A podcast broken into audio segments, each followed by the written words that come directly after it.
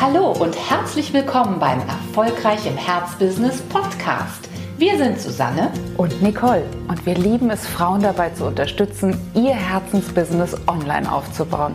Schön, dass du da bist.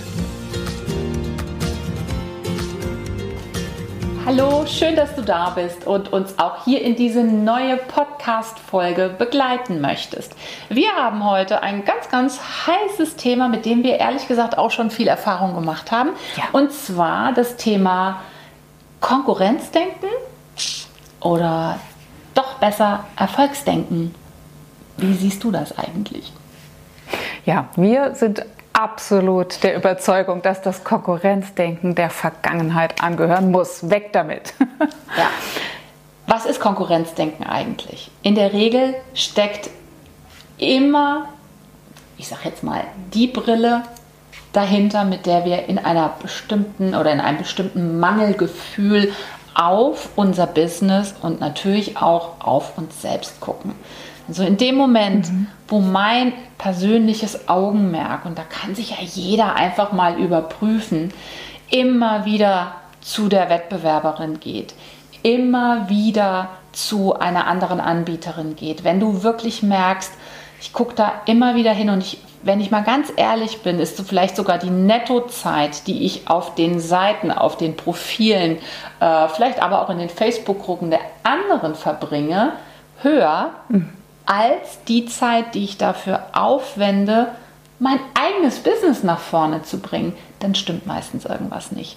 Denn dann bist du wirklich viel zu sehr im Garten der anderen unterwegs. Dann machst du dir viel zu sehr Gedanken darüber, bin ich auf dem richtigen Weg? Müsste ich jetzt mal schon mal wieder die nächste Challenge machen? Muss ich mein Produkt anpassen? Muss ich vielleicht mit einem ganz anderen Wording daran gehen? Und das wird immer eines torpedieren, nämlich, dass du dir wirklich super gute Gedanken machst und auch tolle Dinge neu kreierst, also jenseits von allen anderen, die dann auch wirklich nur zu dir passen und die herausstechen im Markt. Ja, du wirst dann wirklich immer leider nur eine billige Kopie sein und nie aus dir selbst herausschöpfen, aus der Fülle dessen, was dich ja ganz speziell ausmacht. Und das wäre doch wahnsinnig schade, wenn du sozusagen nur die 1B-Kopie einer anderen Anbieterin wärst. Und der ganz, ganz große weitere Nachteil dieses Denkens, dieses Fokus auf den Wettbewerb ist natürlich, dass du deinen eigentlichen Fokus verlierst, nämlich den auf deine Kunden, auf das, was du an Wert stiften kannst bei deinen Traumkunden. Und das, das wäre ja noch viel jammer bedauerlicher. ja, und vor allen Dingen, du bekommst über die Zeit, und das ist ein sehr, sehr schleichender Vorgang und der dir oder der den meisten gar nicht so wirklich bewusst ist, nämlich dein eigenes Selbstwertgefühl im wahrsten Sinne des Wortes nimmt immer mehr ab.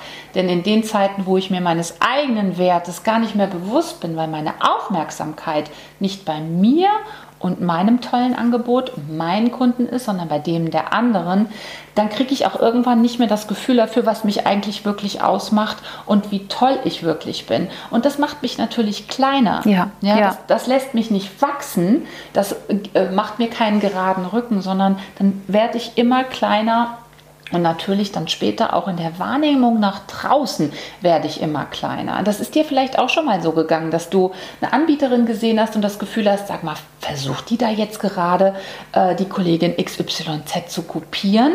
Und das Gefühl, das dabei bei dieser Beobachtung entsteht, ist meistens ein Gefühl des Bedauerns, wenn man mal ganz ja, ehrlich ist. Nicht des Bewunderns. Nicht des Bewunderns, mhm. genau das Gegenteil, dass man das Gefühl hat, hat die das denn jetzt echt nötig? Und natürlich ist es so, in dem Moment, wo du mehr bei den anderen bist, kannst du nicht mehr dein aller, allerbestes auf den, äh, in die Welt reinbringen. Und die meisten Coaches, Consulter, Beraterinnen, wir alle tun das ja ganz oft sozusagen in der Zweit- oder vielleicht sogar schon in der Drittkarriere. Das heißt, wir haben uns irgendwann mal entschlossen, aus unserem altangestammten Arbeitsmilieu auszusteigen, nochmal was ganz anderes zu machen.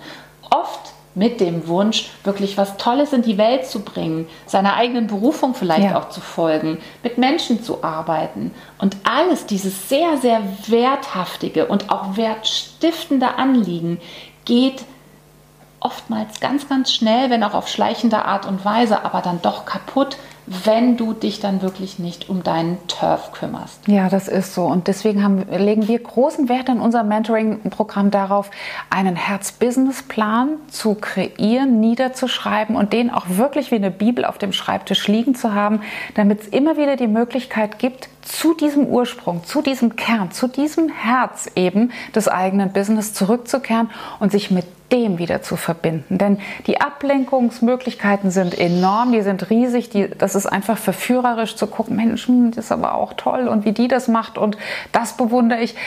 Das ist bestimmt sehr, sehr verlockend, aber brandgefährlich. Wir haben es gerade schon ausgeführt, einfach weil wir dann gar nicht mehr als authentisch, als stark, als ja unique wahrgenommen werden, sondern immer nur als, ja gut, die macht das ja auch so wie. Und das ist immer sehr, sehr, sehr viel schwächer. Und ähm, du hast es schon angesprochen, es geht unglaublich auf das Selbstwertgefühl. Ja. Denn äh, stellt, stellt euch vor, ich würde jetzt äh, sagen, ach Mann, ich bin gar nicht so richtig so blond wie die Susi. Hm, das ist aber auch blöd. Ich bin ja wirklich sowas von gar nicht blond und gar nicht hell und, ne, und würde immer versuchen, äh, mich daran zu messen. Da kann ich ja auch immer nur äh, ja, abkacken. Das ist ja nun mal so. Ich kann ja gar nicht gestärkt daraus hervorgehen. Mhm. Wenn ich aber sage, so, das Lockige, ne, das habe ich voll drauf. das ist wirklich meine starke Seite, die stelle ich in den Fokus. Dann bin ich doch, stehe ich doch ganz, ganz anders da, als wenn ich immer einen Punkt vergleiche, den ich doch nun mal gar nicht als meinen speziellen, uniken Selling Point herausgearbeitet habe. Es wäre doch, das fände ich wirklich ähm, ja sehr bedauerlich, wenn du das in deinem Business verpassen würdest, das herauszustellen, was dich wirklich einzigartig macht und was auch nicht kopierbar ist durch andere. Und das gibt es, das ist ganz, ganz sicher. Mhm. Und ein, ein wichtiger Punkt, bei dem wir nicht kopierbar, nicht vergleichbar sind mit anderen, der liegt meistens in unserer ureigenen Mission. Ja. Also in dem Sinn und in dem Zweck unseres Business.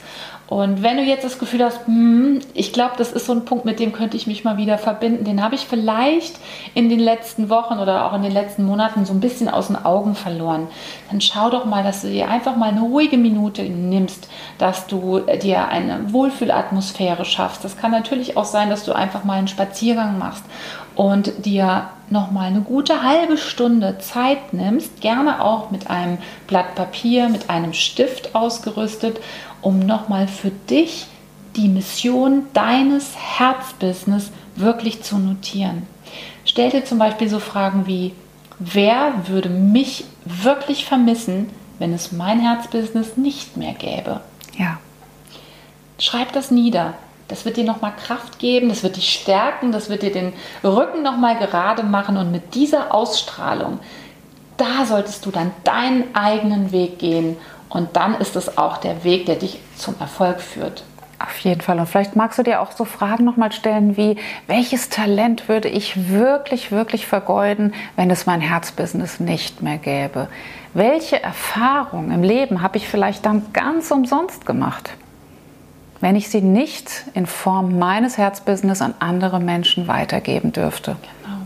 Und wenn du Lust hast, dir für dein gesamtes Jahr, für deine Jahresplanung sozusagen, nochmal einen solchen Fragenkatalog an die Seite zu nehmen, dann schau doch mal, ob unser Mein Bestes Jahr 2020 Business Workbook das Richtige für dich ist.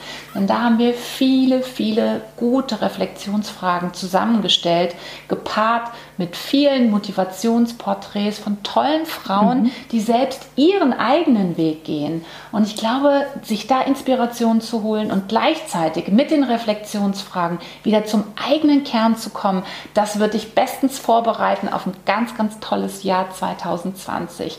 Deswegen schau einfach mal rein, ob das was für dich ist. Du findest das Book unter www.meinbestesjahr.de. Wir setzen dir den Link zur Webseite auch einfach nochmal hier unten drunter.